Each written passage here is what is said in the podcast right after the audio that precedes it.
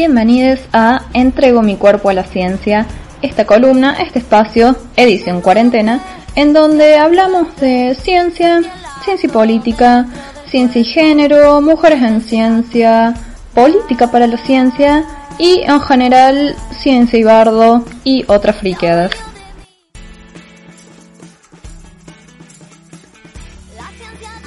Hola a todos los que se están sumando ahí desde, desde distintas partes del mundo, que internacional todo. Eh, bueno, primero, feliz día del padre a los padres que ejercen la paternidad con amor y responsabilidad. A ellos, besote grande. Y bueno, aunque estamos en otro, entrego mi cuerpo a la ciencia y las tres palabras que tiré fueron básicamente un intento de tomar el tema más random posible y demostrar que se puede hablar científicamente acerca de, de ello. Y sí, son tres palabras que aparentemente no tienen absolutamente nada que ver. Taxis, Londres, eso sí se relaciona, y neurociencias. What? Sí, esas tres palabras van a ser el tema del día de hoy. Eh, y no tiene que ver con nada, no, no, posta, no tiene que ver con nada, pero bueno, la comunicación de la ciencia también nos tiene que dar esas posibilidades de hablar de algo que de repente randommente nos interese y tengamos ganas de presentar y nos parezca interesante, aunque no tenga que ver con nada en la vida. Bueno, y hablando internacional y desde el confinamiento solitario que implica otra semana de cuarentena, porque la cosa se está complicando acá, así que a tener cuidado con eso. Vamos a viajar con la imaginación, como Rod Todd en Los Simpson vieron. Em, estoy imaginando que viajo. Y, ¿por qué no? Vamos a desplazarnos a Londres, ciudad que en este momento está también bastante enquilombada. No hay ciudad en el mundo que no esté hecho un quilombo en este momento. Pero vamos a desplazarnos a Londres, si les parece. Ciudad que vive de sus símbolos y que es muy zarpado porque los símbolos londinenses son, si bien son tradiciones, son tradiciones muy vivas. Los, por ejemplo, los autobuses rojos de dos pisos realmente circulan, no son solamente eh, para turistas. Y eh, acá nos vamos a centrar en los famosos taxis negros, los black cabs de Londres. Y son bastante diferentes a lo que acá son los taxis.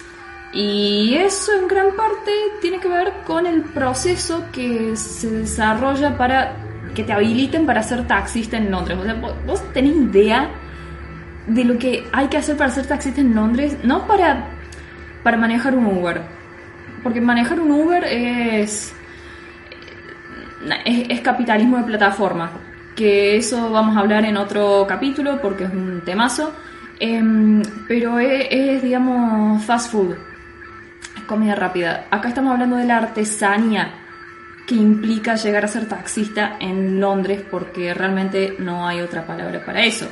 Para ser taxista, con todas las letras, para manejar uno de estos taxis negros tan simbólicos y tan emblemáticos de la ciudad de London, tenés que sacar una tarjeta verde que te habilita a circular en todo lo que es el, gran Londres, el, el conurbano londinense, digamos. Y si hablamos de qué se necesita para hacer eso, bueno, tenemos que hablar de exámenes de ingreso y calificaciones y pensar en el examen más difícil, en el final más jodido que te haya tocado dar en la vida con ese profesor hijo de mil que sabías que te iba a bochar y probablemente te bochó. Y si aprobaste fuiste eh, una leyenda en esa mesa de, de exámenes. Porque cualquier examen que nos haya tocado se queda chiquito, un bebé de pecho al lado de lo que hay que tomar para ser un taxista en Londres. Para ser un taxista en Londres tenés que tener the knowledge, literalmente el conocimiento, porque así se llama el examen que tenés que dar para sacar la licencia. Y como todo en el Reino Unido, esto es una tradición que viene de 1865. 1865 lo empezaron a tomar los que manejaban los taxis tirados por caballos en aquel momento y sigue desde, desde entonces. Esto es regulado por el Transport for London, que es como la secretaría o la, lo, que sea de transporte de la ciudad de Londres. Para este examen de el conocimiento, la preparación lleva entre 2 y 4 años de full time, dedicarte a preparar el examen. Y se dice que es un examen que nadie desaprueba porque tiene varias etapas, sino que los aspirantes simplemente van abandonando a medida que no logran pasar las, las etapas. Y eh, esto es fabuloso, literalmente tienen una cosa que se llama The Department of Knowledge, o sea, el departamento del conocimiento. Es lo más Harry Potter que existe, es el departamento de misterios, chicos. es, fabuloso, pero eh, Harry Potter, lo bueno de Harry Potter, separemos por favor la, obra de, del artista. Ahora, todo esto de the knowledge, the knowledge ¿qué, ¿qué, qué conocimiento tienen que tener? ¿Y qué conocimiento pueden necesitar un taxista? Precisamente nada más y nada menos que las más de 25.000 calles de Londres en un radio de 6 millas, que son como 10 kilómetros, alrededor de Charing Cross, que es como el punto cero de la ciudad de Londres, a partir de donde se empiezan a, medir las, las, distancias y los distritos, como acá en Córdoba sería la Plaza San Martín, ponele.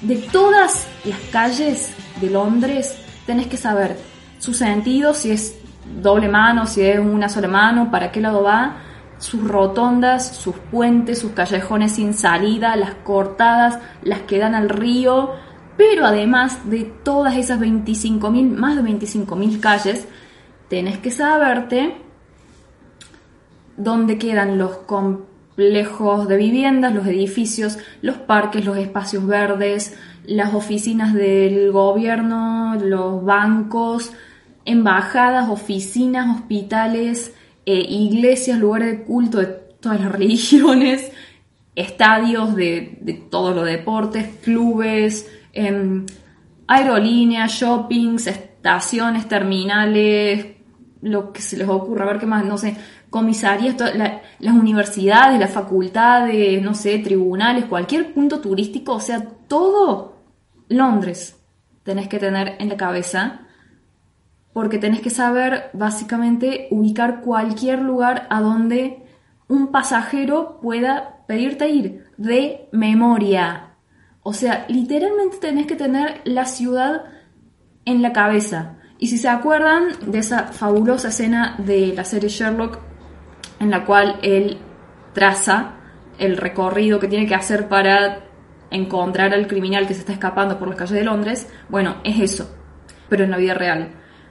Para preparar esto, el Departamento del Conocimiento, el Department of Knowledge, te da un Blue Book, que es un librito que tiene 320, 320 rutas básicas, básicas, 320 rutas básicas, que es lo primero que uno se larga a aprender si quiere encarar esta preparación. Y como les decía antes, el examen tiene varias fases. Cuando vos superas el escrito, que es como la, la preliminar, el primer descarte, digamos, Después tenés que pasar tres etapas de exámenes orales que se llaman appearances. Y que consisten en que básicamente el examinador o el, que te toma el examen te tira un punto A y un punto B. Y vos tenés que recitar la ruta que harías así de, memoria, suelto, sin, sin repetir y sin soplar y sin consultar nada. Pero tiene que ser la ruta más directa y más corta posible. Y literalmente tenés que ir diciendo así, bueno, eh, agarro por Carafa, tomo Castro Barros, doblo a la derecha en Santa Fe, eh, cruzo el puente, eh, bueno, y, así, tenés que recitarla con ese nivel de detalle. Y vas sumando puntos en, cada, en cada una de estas apariciones, appearances, hasta que vas pasando de fase, que cada vez se va poniendo más difícil, cada vez te van dando lugares más random para, conectar entre la ciudad y si la cagás, como decía antes, no es que reprobas, pero perdés puntos, entonces podés retroceder de fase, como en la cuarentena.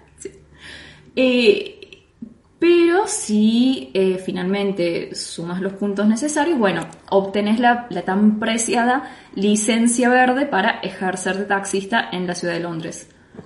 Entonces, yo quiero que se den cuenta de lo hermoso que es esto. Los taxistas son la ciudad hecha cuerpo, son GPS humanos, son la encarnación de, todo el proceso de expansión urbana, de construcción de una ciudad con todo lo que eso implica, y una ciudad como, Londres, a lo largo de cientos y cientos de años y incendios y guerras, que dio lugar a la ciudad como la conocemos hoy y todo eso está encarnado en personas individuales que a su vez también están participando en ese proceso de transformación de la ciudad. Porque The, Knowledge es algo vivo, es, tan dinámico precisamente como la ciudad que no para de, cambiar y de modificarse y por eso mismo los, los taxistas tienen que ir actualizando su, su knowledge, su conocimiento. Pero em, digo la, palabra encarnado, incorporado en el sentido más literal posible, chicos. En este capítulo todo va a ser literal, nada de metáforas, todo, todo real, nada mentira. Porque es tan masiva la cantidad de información que tiene que almacenar esta gente, pero no solamente almacenar en su cabeza, sino ordenarla y tenerla precisamente ubicada para acceder fácilmente a esa info y actualizarla, transformarla con un sentido de la espacialidad increíble que se han hecho estudios acerca de qué efectos tiene este proceso de adquirir de knowledge en el cerebro. Sobre todo teniendo en cuenta que esto que parece un ejercicio de memoria descomunal es llevado a cabo por personas que en su mayoría no, tienen estudios superiores, que pertenecen a las clases trabajadoras, que hoy en día eh, los aspirantes a, taxistas son eh, en gran proporción inmigrantes con, bueno, esta em, expectativa de movilidad social ascendente debido a que los taxis en Londres son bastante caritos. Em, entonces, bueno, que por lo tanto uno puede vivir siendo, siendo taxista, pero tiene que enfrentar la inversión de tiempo, de dinero y de dedicación que es adquirir este conocimiento. Entonces, si nos preguntamos qué está pasando en el cerebro de los taxistas londinenses, es una pregunta tan random que es buenísima. Y bueno, ¿quiénes van a ser los encargados de investigar esto? Dos de nuestras mejores amigas, las neurociencias y la curiosidad científica. Porque va, bueno, vamos al estudio. Resulta que a principios de los 2000 había una investigadora del University College de Londres que se llamaba Eleanor, suena Eleanor Rigby, eh, Maguire, que tenía em, algunas observaciones acerca de animales animales con comportamientos muy particulares, aquellos que esconden su comida en ciertos lugares y después van a buscarla.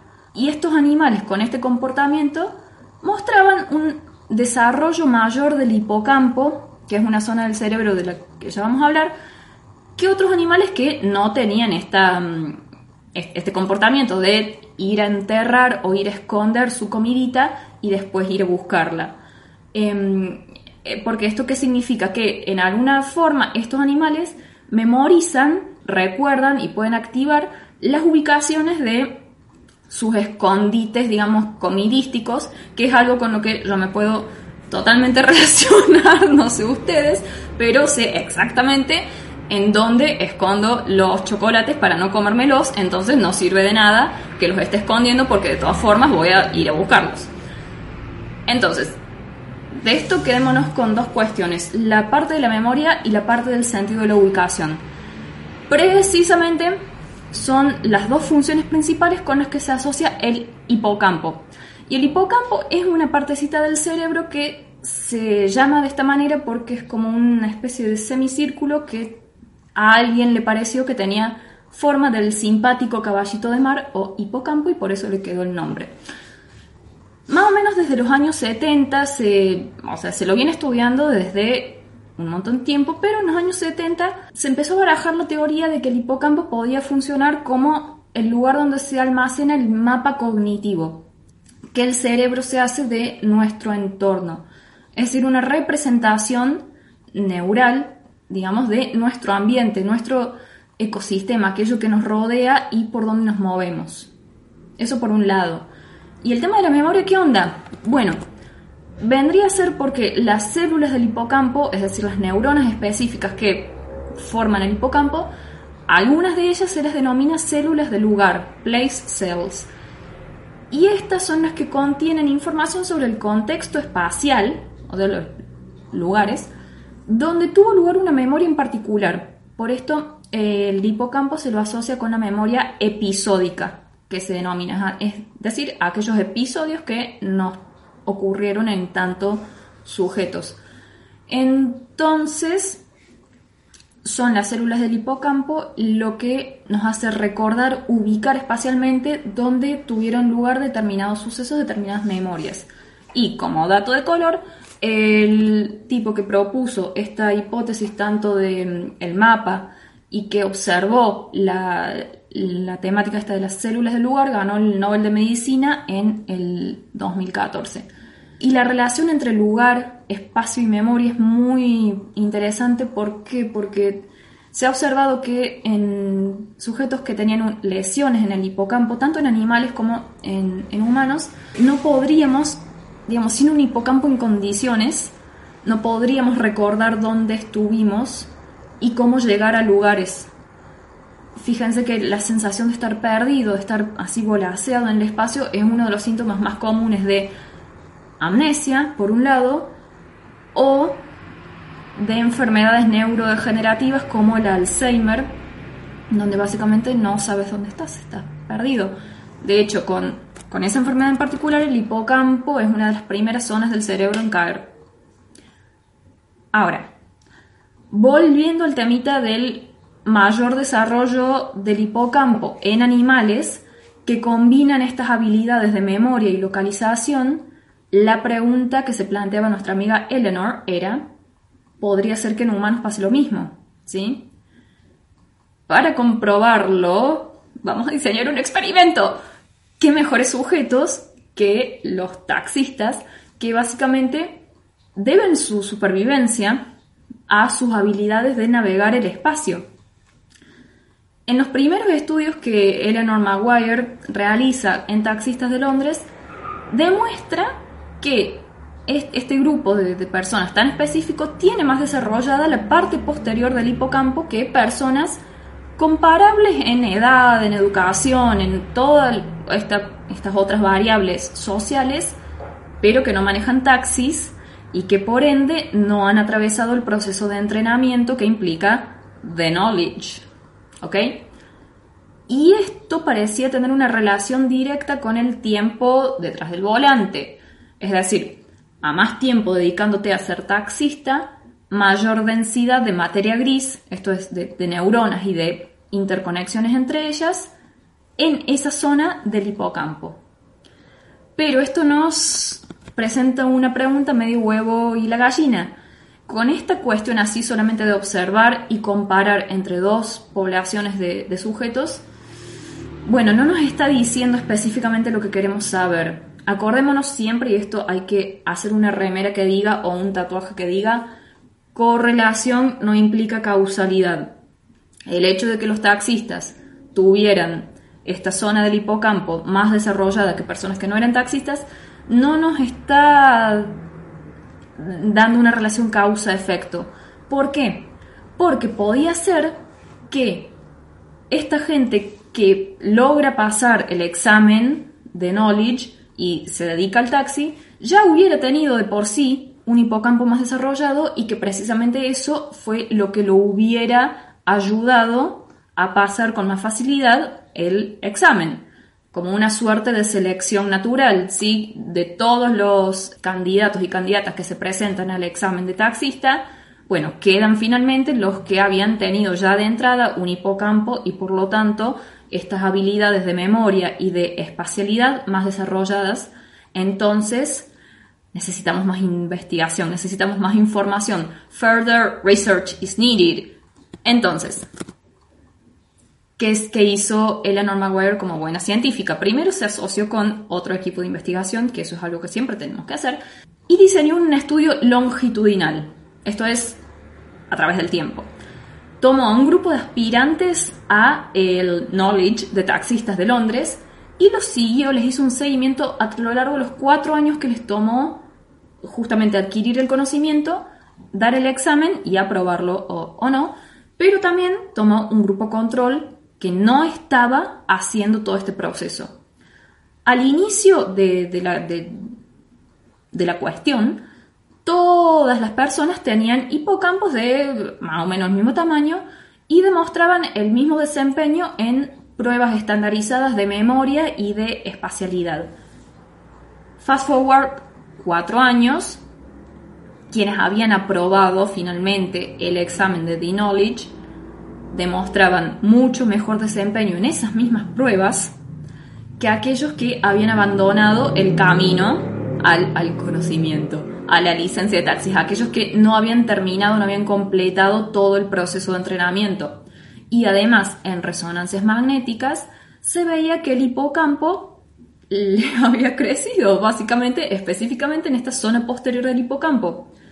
Entonces, esto nos demostraba que no es que aquellos con hipocampos intrínsecamente, primeramente más grandes se hacen taxistas porque ya vienen chipeados para ser buenos en eso, sino que es la experiencia lo que produce ese desarrollo en esa zona específica del cerebro.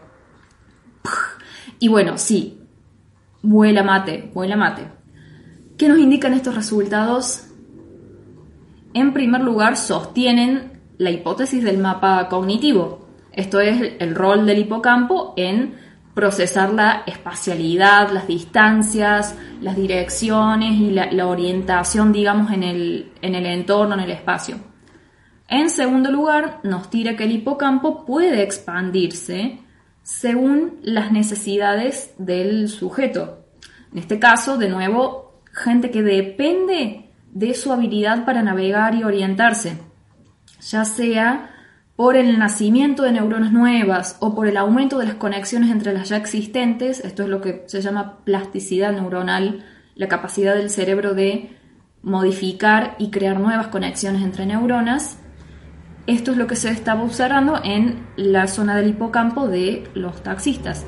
Y esto es un adiós al neuromito de que las neuronas son células que cuando mueren mueren, caput, y no se generan nuevas. El hipocampo precisamente es una de las pocas zonas del cerebro en donde se ha observado neurogénesis, o sea, generación, nacimiento de neuronas activa, incluso en la adultez. O sea, no estamos, no, es tarde, siempre estamos a tiempo de, aprender y de cambiar nuestros cables.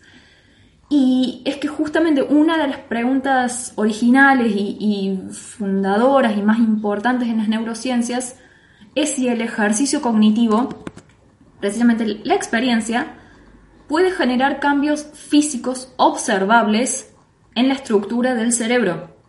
Y bueno, acá tenemos evidencia bastante concluyente de que sí, no eran sus capacidades innatas, sino el proceso de entrenamiento al que se someten los taxistas y que tienen que mantener y actualizar permanentemente lo que les produce esta modificación profunda en el cerebro. ¿Sí? Entonces, conclusión. Me gusta quedarme con esta idea que ya comentamos en, otros capítulos, que no venimos predeterminados por lo que nuestros genes nos, dan de, entrada, digamos, y para citar nuevamente a Harry Potter, no a su autora, sino a uno de los personajes más sabios y más memorables de esta saga, son nuestras elecciones lo que muestran lo que somos, mucho más que nuestras habilidades. Nuestros cerebros son plásticos, son moldeables, son sensibles a la experiencia. Preguntémonos si en tanto personas, somos nosotros mismos también plásticos, moldeables, adaptables y sensibles a la experiencia. Preguntémonos cuánto realmente aprendemos de la experiencia y preguntémonos también cuántas veces hemos juzgado a, a determinados cuerpos sin pensar en qué está pasando en el cerebro que, tienen, que tienen adentro. ¿sí? No juzguemos a, a, un cerebro, a una persona, por el cuerpo que lo está acarreando, porque quien está manejando un taxi socialmente no puede, no, tal vez no, no le demos demasiada consideración, pero lo que está pasando dentro de esa cabeza es increíble y fascinante. See. So you're a proper genius too. Don't look it, do I?